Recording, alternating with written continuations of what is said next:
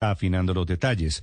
Sobre Gustavo Petro, efectivamente, mueve las estructuras económicas de Colombia al proponer meterse en decisiones que son hoy competencia, soberanía del Banco de la República, lo dijo en el debate Conversaciones de País, convocado por Noticias Caracol y La Silla Vacía. El Banco de la República hoy no tiene independencia. La Junta Directiva del Banco de la República pertenece a un partido político, el Centro Democrático. Y eso no era lo que quería la Constitución. Nosotros lo que sí queremos es un Banco de la República verdaderamente independiente, no solo de los poderes políticos, sino de los poderes financieros. La reelección cambió el mecanismo que estaba en la Constitución y logró que entonces... Estos debates, conversaciones han resultado muy interesantes.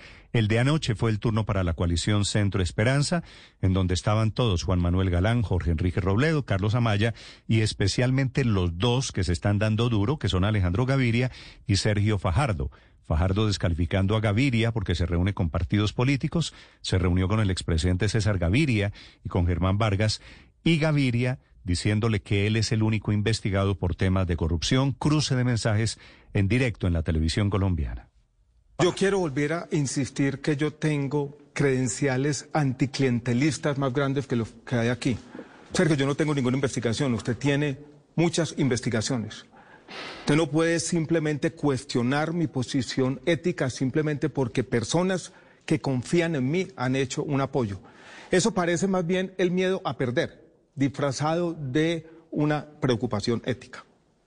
¿Puedo responder? Claro. Claro que sí. Mire, Alejandro, y a todos ustedes realmente, ya lo dije al comienzo, yo llevo 22 años en esta batalla política.